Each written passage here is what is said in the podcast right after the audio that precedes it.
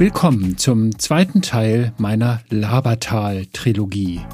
Das Labertal hat seinen Namen von der Schwarzen Laber, einem Fluss, der sich zwischen Neumarkt in der Oberpfalz und Sinzing bei Regensburg über circa 80 Kilometer durch eine wunderschöne Natur im bayerischen Jura schlängelt, vorbei an Burgen und alten Mühlen, Wander- und Radwegen und kleinen Städten und Ortschaften mit netten Menschen. In Folge 1 der Trilogie habe ich aus dem südlichen Teil des Labertals berichtet, unter anderem aus der Friesenmühle in Beratshausen und dem Walderlebniszentrum mit angeschlossenem Kletterpark in Sinzing. Meine Gesprächspartner in dieser Folge sind zunächst der Bürgermeister der Stadt Parsberg, Josef Bauer, der Vorsitzende des Fördervereins der Burg Parsberg, Hans Scarlett, dann Christine Riel vom Tourismusbüro des Landkreises Neumarkt in der Oberpfalz und schließlich der junge Schäfer Peter Betz aus Darshofen-Kerschbachtal bei Parsberg. Den Auftakt macht Bürgermeister Josef Bauer, der auf den neuen Burgsaal der Burg Parsberg besonders stolz ist. Viel Spaß beim Zuhören. Herr Bauer, wir sind in Parsberg. Sie sind der Bürgermeister und wir sitzen gerade oben auf der Burg Parsberg in einem, ich nenne es mal salopp, spacig modernen Anbau, was ich so gar nicht hier erwartet hätte. Also da ist zum einen eine Burg. Das ist ja schon toll, dass es eine der wenigen Burgen hier sind, wenn nicht die einzige wirklich noch erhaltene Burg im Labertal. Und äh, dann sitzen wir in so einem hochmodernen Gebäude hier. Was ist das? Ja, das war natürlich ein, ein schwieriger Entscheidungsprozess. Äh, der Burgsaal, so wird er ja genannt, äh, neben dieser historischen Burg in dieser neuen, modernen Bauweise, war natürlich sehr umstritten. Aber ich glaube, und uns haben Architekten überzeugt, die den Wettbewerb gewonnen haben, diesen Architektenwettbewerb, die gesagt haben, jede Architektur hat seine Zeit. Und wenn, dann muss man einen Schnitt machen, denn Nachbauen ist keine Alternative. Es war bei der Bevölkerung ja, zunächst einmal sehr skeptisch gesehen. Aber diese Philosophie der Architekten haben Gott sei Dank den Stadtrat mit großer Mehrheit davon überzeugt. Von also umstritten, wenn ich da unterbrechen darf, umstritten nicht wegen der Kosten, Nein. sondern wegen der Modernität, wegen des Äußeren. Genau, das war die Architektur war natürlich das Thema. Die Kosten ist relativ gut und wie ich meine, für die Stadt Passberg in einem ja, ganz guten Licht damals gewesen mit darf das ruhig sagen, der hat rund 2,3 Millionen Euro gekostet. Aber wir haben in Bayern, und jetzt bin ich schon in Bayern, äh, eine Städtebauförderung, die uns da mit 60 Prozent an Förderung unterstützt hat. Und deshalb war das möglich. Wie wird denn dieser Burgsaal, dieses neue, moderne Gebäude hier eigentlich genutzt? Ja, das ist ein sogenannter Multikulti-Saal. Das heißt, er wird in, für viele Veranstaltungen genutzt, für Tagungen genutzt. Wir haben ja, ein Hotel zum Hirschen mitten im Ort, das sehr viele Seminare anbietet. Mhm. Und es haben uns dann auch schon große Firmen, die Firma Conti, BMW, Audi, die hier regelmäßig tagen. Denn dieses Tagen auf höchstem äh, Niveau bei 680 Meter neben einer historischen Burg hat schon ein Ambiente. Wird denn das Neubaugebäude hier, in dem wir jetzt sitzen, auch irgendwie touristisch genutzt? Ja, wir haben natürlich schon viele Veranstaltungen hier oben. Also Sie können sich vorstellen, ich denke jetzt den Weihnachtsmarkt. Also rund um die Burg ist, ist äh, überall Weihnachten und das wirklich in einem ganz wunderbar, wunderbaren Ambiente. Äh, der Burgsaal ist natürlich immer eine, eine Basis. Das heißt, da herinnen finden Veranstaltungen, musikalische Veranstaltungen statt. Wir haben auch Burgspiele bei uns im Sommer, wo dann anschließend hier, ja, wo man essen und trinken kann. Also er hat wirklich viele Funktionen und mit den vielen Veranstaltungen in Passberg haben wir, glaube ich, eine hervorragende Verwendung. Nun sind Sie ja nicht nur der Bürgermeister der Burg oder des Burgsaals hier, sondern äh, der Stadt Passberg was macht denn dieser Ort hier für Touristen, für Besucher, wenn wir jetzt mal dran denken, Brandenburger, die hierher kommen, die sich sagen, ich bin im Labertal unterwegs, wovon ich vorher vielleicht nie was gehört habe. Regensburg ja, kennt jeder Mensch, Richtig. Weltkulturstadt, aber das Labertal ist weniger bekannt. Äh, in Brandenburg wahrscheinlich so gut wie gar nicht bisher, das kann sich ja jetzt ändern. Aber wenn man dann jetzt nach Passberg kommt äh, und man hat von dieser Burg gehört, äh, da gibt es sicher noch ein paar andere Dinge, die Sie jetzt aufzählen können, was für den Touristen, den Besucher, den Urlauber interessant ist. Ja, es ist natürlich eine wunderbare Lage in der, im, im Oberpfälzer Jura. Sie werden sehen mit unseren Kuppen, mit unseren Hügeln, mit unseren, ja, für die Berliner schon fast Berge. äh, werden Sie sehen, was für eine wunderbare Natur mit viel Wald auch bei uns gegeben ist. Und Sie können mit Radtouren hier wunderbar unsere Gegend erkunden. Ich bin mittlerweile selber E-Bike-Fahrer und ich bin wirklich äh, von unserer ja, Umgebung, unserer Region dermaßen überzeugt. Ich kann nur alle Berliner und Brandenburger einladen. Das ist ein Erlebnis. Es ist tatsächlich so. Wenn man jetzt, ich nehme Sie da gleich mal beim Wort, wenn man hierher kommt, man hat vielleicht äh, die die Fahrräder mit im Gepäck oder man leiht sie sich hier äh, im Hotel oder wo auch immer. Äh, nennen Sie mir doch mal so eine Lieblingsstrecke. Was würden Sie jemanden, der vielleicht drei Tage hier ist, was würden Sie empfehlen? Wo sollte man auf jeden Fall mal mit dem Radl langfahren? Also entlang ist wirklich dieser berühmte, Sie haben schon angesprochen, dieser Labertal-Radweg. Der beginnt ja in Neumarkt in der Oberpfalz, sind rund 30 äh, Kilometer weg vom Passberg. Äh, geht dann oder an den Ursprung der Laber, das ist ein kleiner Ort in der Nähe von Neumarkt mhm. und wird dann bis zur Mündung in die Donau im Endeffekt begleitet, äh, die Laber durch diesen Radweg und sie haben da sehr viele Highlights. Gastronomie hervorragend. Sie haben alle Möglichkeiten dort einzukehren und immer wieder so Highlights, wo man dann unterbrechen kann und dahingehend sich erholen oder die Landschaft genießen. Also das Tal, das Labertal ist das Highlight.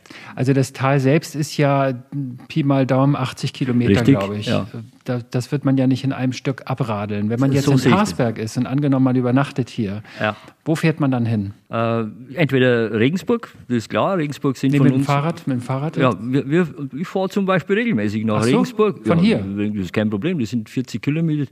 Mit E-Bike kein Problem. In Regensburg ist natürlich das kein Problem. Sie können mit der Bahn auch wieder zurückfahren. Ja. Sie können in die, in die Alpmühl, also in das Alpmühltal fahren. Das sind rund 20 Kilometer, wo Sie dann in dem wunderbaren Alpmühltal sind. Sie haben alle Möglichkeiten, jetzt in alle Richtungen im Endeffekt, diese Region zu erkunden. Und es ist immer ein Anschluss da. Und mit vieler Gastronomie, mit Highlights, das muss man vielleicht wirklich verdeutlichen, eine wunderbare Geschichte. Wunderbares Gespräch. Herr Bürgermeister, haben Sie vielen Dank. Ich hoffe, dass möglichst viele Hörerinnen und Hörer sich dann auch an ihre Worte erinnern. Setzt euch aufs Fahrrad, äh, leiht euch zur Not ein E-Bike aus, dann schafft ihr es auch bis Regensburg und zurück. Definitiv.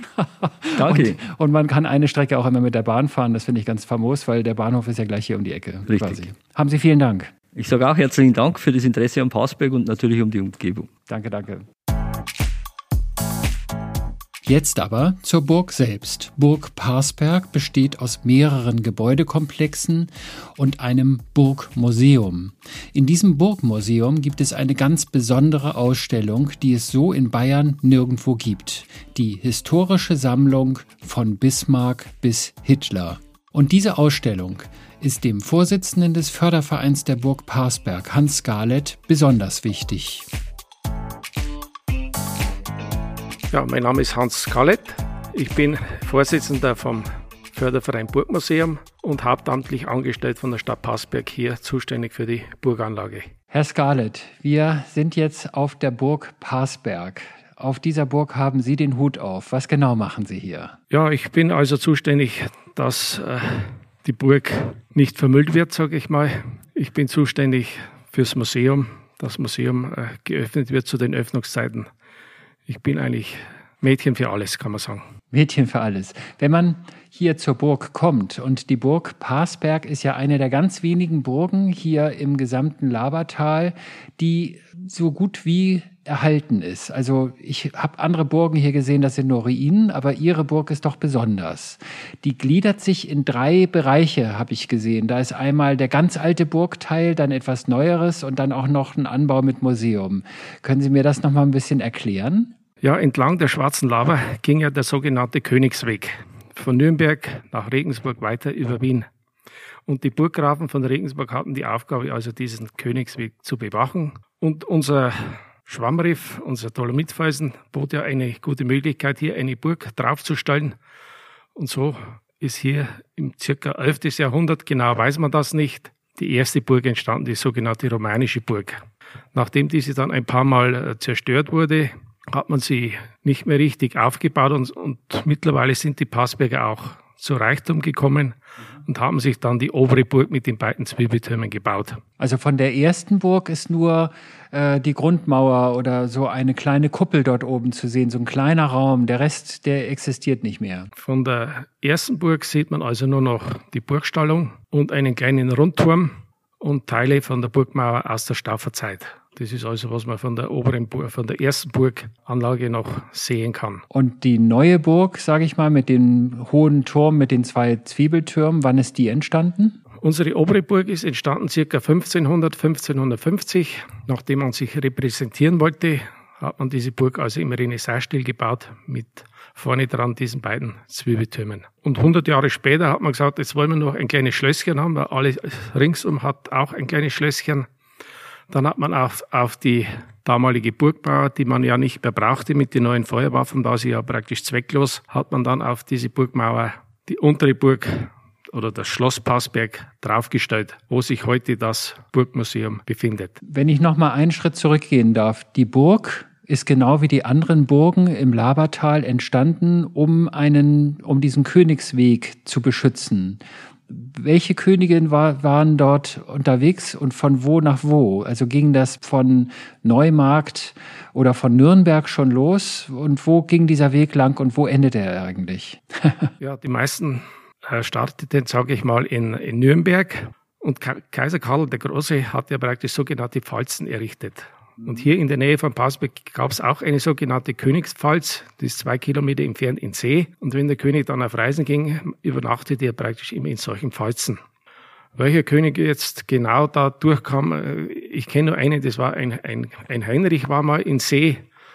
Aber wer noch aller hin und her gelaufen ist, kann ich, kann ich nicht sagen. Später, nachdem man gesehen hat, dieser Königsweg ist also schlecht zu bewachen, hat man diesen also dann verlegt auf die heutige Bundesstraße 8, die von Regensburg nach Nürnberg geht. Das war also praktisch der, der Nachfolger von diesem Königsweg entlang der Schwarzen Laber. Und der alte Königsweg, der führte dann bis Regensburg oder dann noch weiter bis Passau oder sogar bis Wien? Der ging dann weiter bis nach Wien. Bis nach Wien sogar? Bis nach Wien, ja, zum Damals in Kaiserhof, ja. Also so wie man heute mit der Bahn über Nürnberg äh, hier äh, nach, nach Regensburg kommt und dann fahren die Züge der ICE meistens auch bis Wien. Man fährt also die, den alten Königsweg entlang quasi. Das ist die Geschichte in der Geschichte. Es gibt ihn immer noch, den Königsweg. Ja, nun, ähm, nun äh, gibt es ja also drei Bereiche auf der Burg äh, Parsberg und äh, einer davon ist ja das Museum. Was kann man denn in diesem Museum eigentlich sehen und erleben vielleicht auch? Das Museum befindet sich also in der unteren Burg. Sie können eine Zeitreise machen hier von der Jurazeit, wie die Landschaft vor 150 Millionen Jahren ausgesehen hat, bis Ende Zweiter Weltkrieg. Also wir haben also drei Etagen, circa 1200 Quadratmeter Ausstellungsfläche. Es beginnt also mit der Erdgeschichte, dann können Sie sich über die drei Steinzeiten informieren, Metallzeiten. Ein Raum ist im Passberger Rittergeschlecht gewidmet. Da können Sie sich noch einmal ausführlich informieren, was die Passberger so getrieben haben, wo sie überall ihr Geld verdient haben und wo sie eingesetzt waren. Dann kommt der zweite Bereich, eine Art äh, Heimatmuseum, Heimat im Museum. Da können Sie in der Abteilung Handwerk zum Beispiel nachlesen oder sich anschauen, wie sich alte Handwerksberufe, Wagner, Zimmerer, Sattler, wie sich diese alle wandeln haben müssen. Und dann gibt es noch mehrere Abteilungen, Textil, Religion, Wohnen. Dann kommen Sie in den zweiten Stock rauf. Da haben wir die historische Abteilung. Diese Abteilung ist etwas Besonderes in der bayerischen Museumslandschaft. Das ist also einmalig. Die Besonderheit ist hier, wir haben also ausgestellt eine Zeitreise von Bismarck bis Ende Zweiter Weltkrieg. Auf der rechten Seite, wenn Sie durchgehen, sehen Sie immer die Reichsgeschichte dargestellt, wie man sie in den Geschichtsbüchern lesen kann. Und wir haben dazu gegenübergestellt die regionale Geschichte. Wie hat also die Reichsgeschichte auf die Region eingewirkt? Und das findet man sehr äh, beispielhaft an zwei Einzelschicksalen von Soldaten, einer aus dem Ersten Weltkrieg, der Peter Utz, und einer aus dem Zweiten Weltkrieg mit diesem Franz Flügel. Das ist also sehr eindrucksvoll dargestellt und die Berliner sind uns neidisch um diese Ausstellung. Sie wollten auch schon öfter mal Ausstellungsstücke von uns haben, aber wir geben nichts her. Also diese obere Ausstellung ist wirklich sehenswert und ja. bayernweit einmalig. Ich finde diese Ausstellung äh, hochinteressant. Also ich finde zum einen die Ausstellung über das regionale Handwerk, was es hier früher gab, mit wo man einfach schauen kann, wie hat man früher hier gearbeitet und gewerkelt und was gibt's da für Berufe, die es heute schon lange nicht mehr gibt. Das ist das eine, aber viel interessanter finde ich noch in der zweiten Etage diese, dieses, diese Ausstellung, über die Sie gerade gesprochen haben, von Bismarck bis Ende des Zweiten Weltkrieges, weil da hat's wirklich anhand von Originaldokumenten und von betroffenen Menschen, ich glaube, der eine hat in, im, im Zweiten Weltkrieg 3000 Feldpostbriefe verschickt und die hat man alle gefunden und ausgewertet. Man kann das also nachkonstruieren und nachvollziehen, wie sich damals die Geschichte entwickelt hat.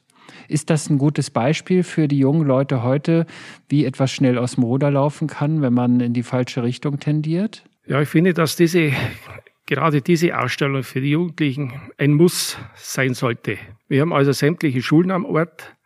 Auch die Lehrkräfte äh, sollten eigentlich mit ihrer Schulklasse hier in dieser Abteilung Unterricht machen. Das ist ein, man kann sagen, das ist ein großes Klassenzimmer, wo man sehr viel entdecken kann und vor allem die Jugend sollte mal da durchgehen, mal durchlesen, was man, wie schnell es geht, dass man in die falsche Richtung kommt. Ist es, wird es denn von der Jugend schon gut angenommen und von den Schulen beziehungsweise von den Lehrerinnen und Lehrern oder bedarf es da noch etwas mehr Werbung, sage ich mal, vorsichtig? Also die Jugendlichen, sage jetzt ganz äh, einfach, sie haben also wenig Interesse.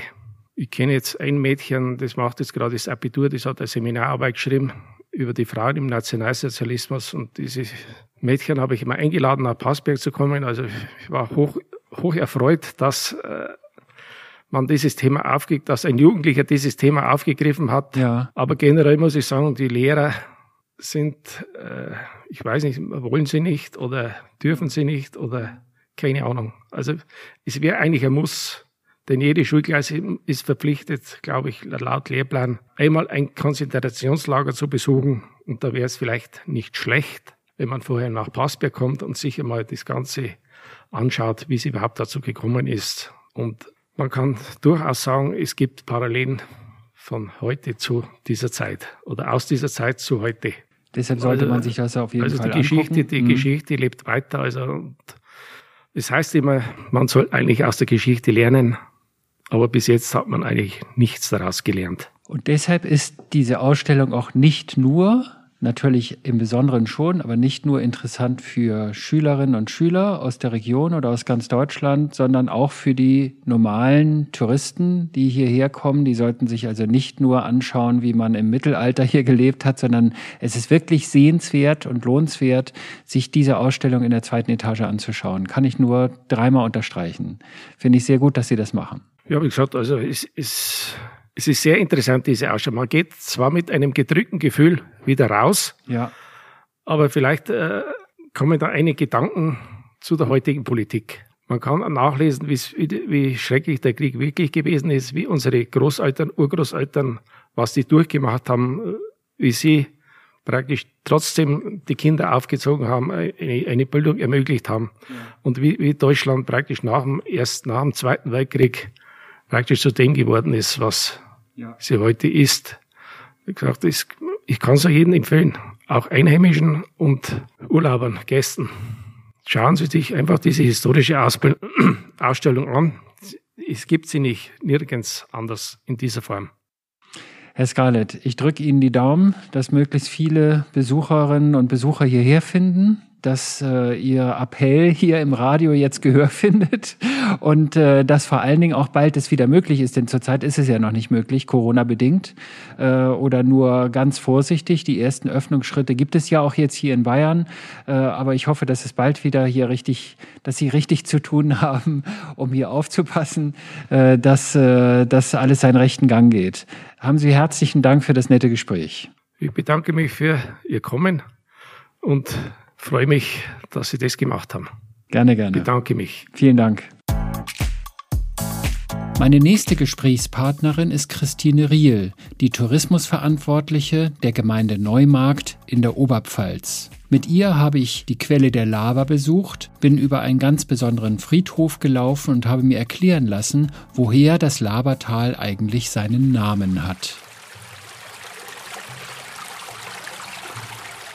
Vor mir sitzt jetzt die Christine Riel. Wir sind an der Schwarzen Laber und du hast hier äh, im Punkto Tourismus den Hut auf in Neumarkt an der Oberpfalz. Ja, und auch für das Projekt Tal der Schwarzen Laber. Genau, was ist das genau für ein Projekt? Äh, über ein Förderprojekt äh, wurde der Verlauf der Schwarzen Laber von Neumarkt bis Regensburg runter quasi äh, touristisch erlebbar gemacht. Das heißt, ein durchgängiger Radweg ist angelegt worden, seit 2019 auch einheitlich beschildert. Und seit 2017 gibt es die Burgensteige, also die Neumarkter Burgensteige und die Regensburger Burgensteige. Das sind Weitwanderwege, die das Tal erschließen. Also wir sind ja jetzt auf der Neumarkter Seite sozusagen, also Neumarkt und Regensburg auf der anderen Seite. Ihr teilt euch quasi dieses Projekt Schwarze Laber. Da gibt es also einen Radweg, da gibt es einen Burgensteig. Burgen habt ihr hier wirklich ohne Ende. Ne? Also wenn man irgendwo langfährt, man sieht irgendwo ständig ein Schild, wo ein Burgenzeichen drauf ist. Woher kommt das mit diesen vielen Burgen? Ja, es heißt ja auch, die Oberpfalz ist das äh, Burgenland Deutschlands. Äh, in der Oberpfalz ist es tatsächlich so, dass es auf vielen Anhöhen auch Burgen gibt oder eben deren Reste. Bei uns im Landkreis kann man über die Burgensteige vier Ruinen und zwei komplett erhaltene Burgen erwandern. Und zwar die Burgen in Passberg und Lubburg. Genau, Passberg haben wir uns gestern angeschaut. Äh, da waren wir gestern schon. Heute haben wir uns mal angeschaut zu Anfang die Quelle der Laber. Wo, wo fängt die an zu labern? die Laber entspringt im Ort Laber. Das ist ein äh, Ortsteil der Gemeinde Pilzach, also nordöstlich von Neumarkt. Und verläuft dann auf etwa 70 Kilometer bis nach Sinzing, nahe Regensburg und mündet dort in die Donau. Okay, und dann irgendwann die Donau mündet wo? Im Schwarzen Meer, oder? Ja. Genau. Also die, die schwarze Lava mündet dann letztendlich im Schwarzen Meer. Das ist doch eine Geschichte. Genau. Und ähm, jetzt haben wir uns die, die Lavaquelle eben angeschaut. Äh, das ist relativ unspektakulär, aber man kann sich das da anschauen. Die plätschert da so vor sich hin. Die kommt aus so einem kleinen Gewölbe dort aus dem Fels, mitten im Ort. Jetzt sind wir ein Stück weiter gefahren, in einen Ort, wo es einen ganz besonderen Friedhof gibt. Ich bin sonst eigentlich nicht der große Friedhofsgänger, aber das ist ein Friedhof, der ist schon beeindruckend, weil der ist einfach total anders. Wo sind wir hier?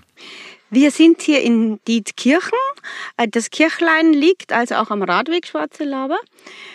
Äh, der Friedhof ist deshalb so beeindruckend, weil er so schlicht ist vielleicht. Und weil hier alle Gräber gleich gestaltet sind. Die haben, da gibt es gar keine Grabsteine. Hier gibt es keine Grabsteine und keine Holzkreuze.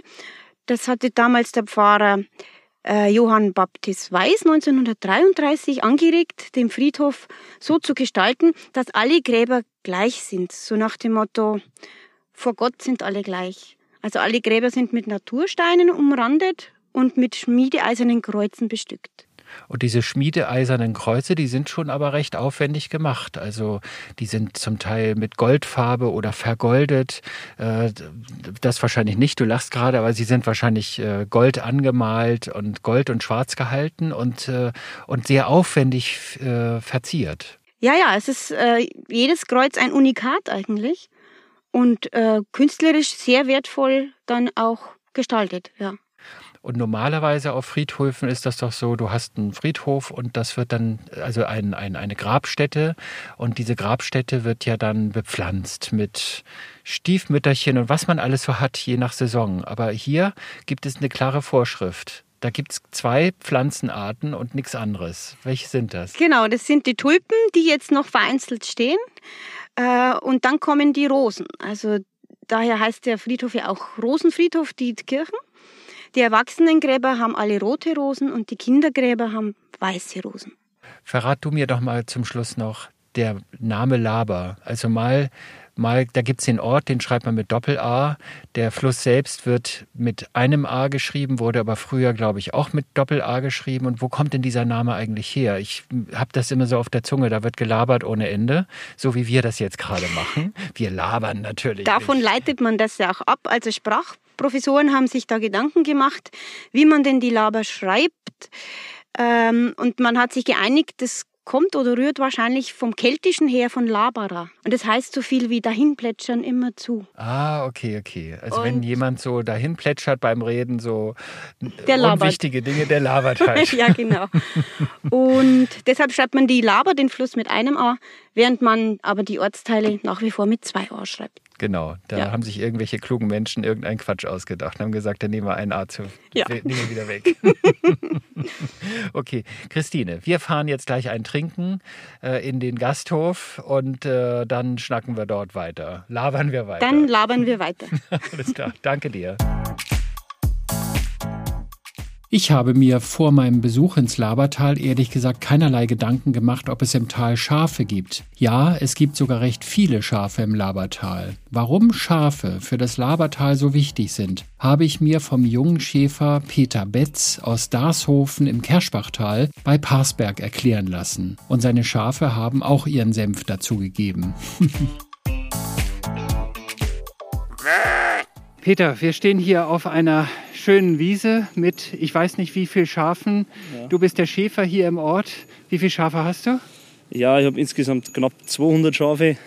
Das jetzt auf der Herde sind es 150. Ein paar habe ich noch auf einer anderen Herde. Wo, wo genau sind wir hier? Wie heißt das äh, Dorf? Wir sind jetzt im im Kerschbachtal. Kerschbach unten, das ist Kerschhofen. Und das ist, das ist unser Hof, das ist die Bogenmühle. Ja, es zieht sich rauf bis Grappenhof, das Kerschbachtal. Was ist denn die Hauptfunktion eines Schäfers hier? Also wozu hat man hier in dieser Region Benno! die vielen Schafe? Hinaus! Also mit den Schafe werden die Magerrasen und Trockenrasenhänge beweidet. Ja. Da nicht die vorne an. Fangen wir einfach nochmal von vorne an. Also 120 Schafe hast du jetzt gerade hier. Ja, der 150. 150 sogar. Und äh, was ist deren eigentliche Aufgabe?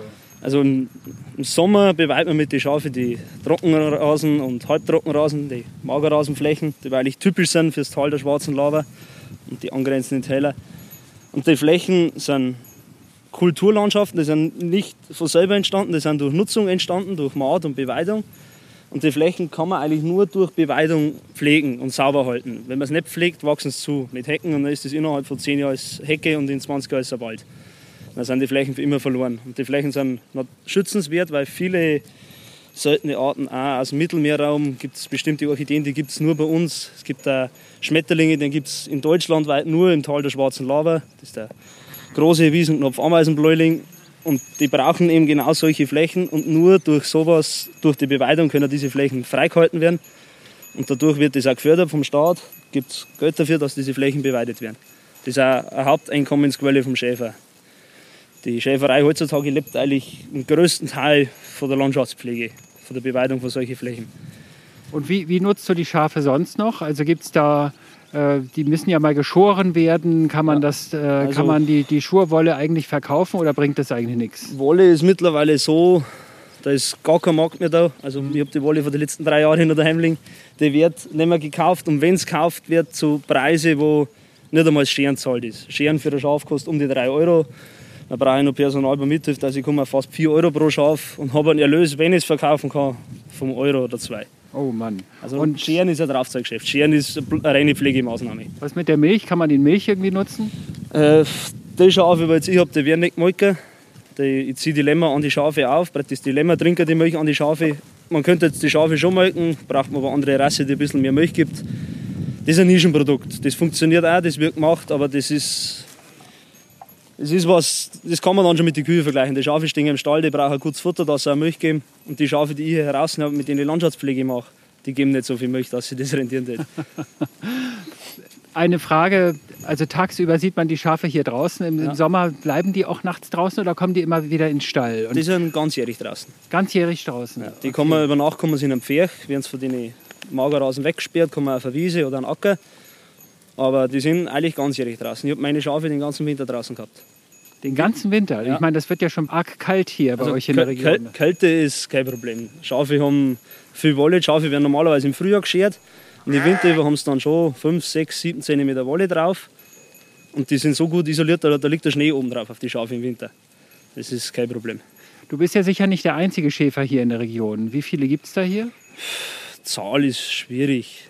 Ist das Konkurrenz eigentlich, die anderen? Ja, das ist teilweise schon Konkurrenz.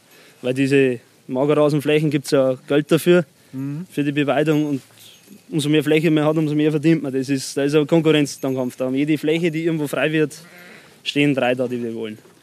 Wie alt werden eigentlich so Schafe? Wir haben gerade gesehen, da hat eins halt schlapp gemacht. Das ist ja. abtransportiert worden aus Altersschwäche irgendwie. Wie alt wird so ein Schaf in der Regel? Es kommt ja immer ganz auf die Nutzung drauf an. Aber ein Schaf, das jetzt bei mir ist, Landschaftspflege macht und jedes Jahr Lamm auf die Welt bringt, da ist nach sechs, sieben Jahren ist der Ende, da sind die verbraucht. Wenn ich jetzt Schafe habe, die, die nie ein Lamm zur Welt bringen, immer bestes Futter haben, keinen Stress und nichts, die können schon mal zehn Jahre werden. Oder zehn 12. Jahre sogar? Hätte zehn oder zwölf. Ist, ja. ist möglich. Ja. Wird auch nicht jetzt, aber. Und Peter, du bist in den Betrieb hier reingewachsen, weil dein Vater hat das schon gemacht. Nein, Was, das na? ist ein bisschen anders. Okay. Also wir haben daheim einen Milchviehbetrieb mit 80 Milchkühe und ich habe als kleiner Bau mit fünf, sechs Jahren hat mich das schon immer begeistert und bin mit den Schäfer mitgegangen, der bei uns ansässig war. Und da hat mich das fasziniert. Die hat mir dann mit acht Jahren die zwei Schafe geschenkt und da habe ich mir meine eigene, meine eigene Schafhaltung drauf aufgebaut. Mittlerweile haben es jetzt schon fast 200 Stück. Das, ich habe auch Schäfer gelernt. Vor mhm. drei Jahren habe ich eine Ausbildung gemacht, das ist ein mhm. Lehrberuf. Bin jetzt seit knapp einem Jahr fertig mit der Ausbildung mhm. und baue mir jetzt meinen eigenen Betrieb auf. Und bist glücklich damit? Ja. Auch wenn es nicht ganz ich, so viel Geld abwirft. Ich mache halt das, was ich machen will. Ja, das ist genau richtig. Das Geld ist mal reicher, aber ich will jetzt nicht reich werden. Für mich muss es reicher, dass ich davon leben kann und dann passt es. Findet man eine Frau dazu? Ja, ist Irgendwann. möglich. Ist möglich. Nein, ist jetzt kein Problem. Es ist möglich. Wo, wo, lernt man denn hier Frauen kennen, so auf dem Dorf? Ich meine, wir haben jetzt Corona, da kannst du ja nicht in die Disse gehen irgendwo. Ja, Dorffeste gibt es halt auch nicht. Nee. Zurzeit ist es schwierig. Zurzeit ist schwierig. Weil keine Feste, wo man wen trifft. Ja, naja, als Chef versucht man es halt auch in der Berufsschule werden oder so. Ja. Also. Du hast ja auch einen schwarzen, ganz fidelen Hund hier, der ja. die Schafe versucht im Zaum zu halten und zu treiben. Der muss ja auch ausgebildet werden. Wie lange braucht denn so ein Hund, bis er das auf der, auf der Reihe hat, bis er mhm. weiß, was er machen soll? So ein Hund, anfangen mit der Ausbildung kann man mit knapp einem Jahr, dass man sagt, man kann immer was arbeiten lassen und dann braucht man schon eineinhalb, zwei Jahre man sagt normalerweise mit drei Jahren sollte er so weit sein, dass man damit arbeiten kann, dass er fertig ist. Mhm. Mein Schwarzen, der ist jetzt, der wird im Sommer wird der drei. Ja, ein paar Feinheiten haben wir noch, aber im Großen und Ganzen kann man damit arbeiten und ich bringe meine Schafe dahin, wo sie müssen mit dem Hund. Das ist das Wichtigste. ja. Und die Lämmer, die werden aber nicht groß in der Regel. Die werden dann verkauft und da gibt es dann das leckere Lammfleisch. Oder was passiert mit den Lämmern? Also mit den Lämmern ist es so, die ich brauche immer einen gewissen Teil zur Nachzucht, weil wie gesagt, die alten fallen weg. Ich brauche wieder neue, um meine Herde zu erhalten oder zu erweitern. Und die männlichen und die, die ich nicht zur Nachzucht aufstelle, die werden laufen und so kleiner nur auf der Weide mit rum und werden dann meistens Letzt, die letzten eineinhalb, zwei Monate im Stall gemästet mit Kraftfutter, dass sie auch Fleisch haben. Und die werden dann geschlachtet mit zwischen vier und sechs Monaten. Das ist dann das Lammfleisch, das was bei uns in der Region gibt es das Jura-Distel-Projekt, über das wird das Lammfleisch vermarktet. Es gibt auch viele Wirte und Metzger, die Lammfleisch im Angebot haben. Und äh, geht das nach Stück oder nach Kilopreis, nach was so ein Lamm? Nach Gewicht. Kilo. Was, was kriegst du da für so ein, ein pro Kilo? Zurzeit steht der Preis relativ gut. Also wir sind bei über 3 Euro das Kilo lebend. Das haben wir schon wie fünf Jahre nicht mehr gehabt oder noch länger. Wie viel wiegt ein Lamm im Schnitt? Die Lämmer werden im Schnitt mit zwischen 40 und 50 Kilo geschlachtet. Mhm. Macht so ein Lamm, ja, immer zwischen 120 und 200 Euro, also je nachdem. Ja, lohnt sich also. Ja, man muss immer, man muss immer die Kosten auch sehen. Ja. Benno, schleich dich. Raus! So, also Lammfleischproduktion ist schon kostenintensiv. Ich muss, wenn die Schafe Lamm ich muss in den Stall tun, ich brauche einen Stall dazu. Dann haben natürlich meine Schafe, habe ich höhere Verluste dadurch, wenn es lammen die Haltbarkeit ist heruntergesetzt, wie wir es gerade gehabt haben. Dann muss ich die Lämmer mit Kraftfutter füttern, brauche ich wieder einen Stall, brauche ich Kraftfutter und habe einen Haufen Arbeit damit. So gesehen ist, wenn man, wenn man ein bisschen eingerichtet ist und wenn man es gut vermarkten kann, dann rentiert es sich. Aber wenn der Preis niedrig ist und von der Vermarktung her schwierig, dann ist Lämmerproduktion, was viele Schäfer auch gibt, die sagen, sie machen das nicht mehr. Sie leben rein von der Landschaftspflege. Und ist das wirklich so, wenn man jetzt angenommen in der Osterzeit Lammfleisch auf der Karte im Gasthof hier um die Ecke hat, dann weißt du, das kommt von dir? Kann man das so äh, nachvollziehen? Kann man nicht nachvollziehen. Das Beste ist, wenn man wir fragt, wo es her ist. Also es gibt viele Wirte in der Region, die kaufen direkt von den Schäfer oder eben über das Jura-Distel-Projekt. Ich habe selber auch mehrere Wirte, die ich beliefert. Ja, gibt auch Wirte, die verkaufen Lammfleisch aus der Metro, aus Neuseeland, aber normalerweise sind die schon darum bemüht, dass die Lammfleisch aus der Region verkaufen. Vor, vor allem, wenn es damit wärmt. Kannst du denn selbst eigentlich Lammfleisch essen oder sagst du dir, boah, kein ja, kein Problem. Ja, also Lammfleisch ist für Job mich das Beste, Job. was es gibt. Also, nein, das ist Du denkst ja nicht an die Knopfaugen, die dich vorher noch angeschaut haben. Ich habe halt kein Problem damit, wenn ich welche schlachte. Das, ist, okay. das gehört für mich dazu. Das ist, ich produziere die Lämmer dazu, dass wieder geschlachtet werden. Das ist, auch mit den alten Schafe. Irgendwann ist es vorbei, dann werden die geschlachtet und dann gibt es halt Schaffleisch, das wird Salami draus gemacht oder teilweise ins Ausland vermarktet. Peter, hab vielen Dank für die Einblicke in das Leben eines Schäfers hier. Und die Schafe haben alle gut mitgemacht und haben auch ein paar Geräusche gemacht. Das ist doch gut. Hab vielen Dank. Bitte. Das war die zweite Folge meiner Labertal-Trilogie. Wenn auch Sie Ihre Destination oder Ihr Hotel hier im Upgrade Hospitality Podcast vorstellen möchten, dann melden Sie sich gerne bei mir. Schreiben Sie mir eine E-Mail an info@petervonstamm.de, schicken Sie mir eine Nachricht auf LinkedIn oder hinterlassen Sie eine Sprachnachricht via Speakpipe. Den Link finden Sie unten in den Shownotes des Podcasts. Ich freue mich schon auf die kommende Podcast-Folge. Bis dahin wünsche ich Ihnen alles Gute. Passen Sie weiterhin auf sich auf, genießen Sie das Reisen und bleiben Sie vor allem gesund. Herzliche Grüße, Ihr und Euer Peter von Stamm.